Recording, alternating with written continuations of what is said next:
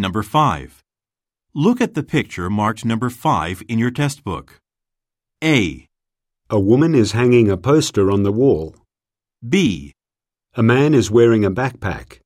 C, A man is pulling down a window shade. D. A woman is placing her bag on the counter.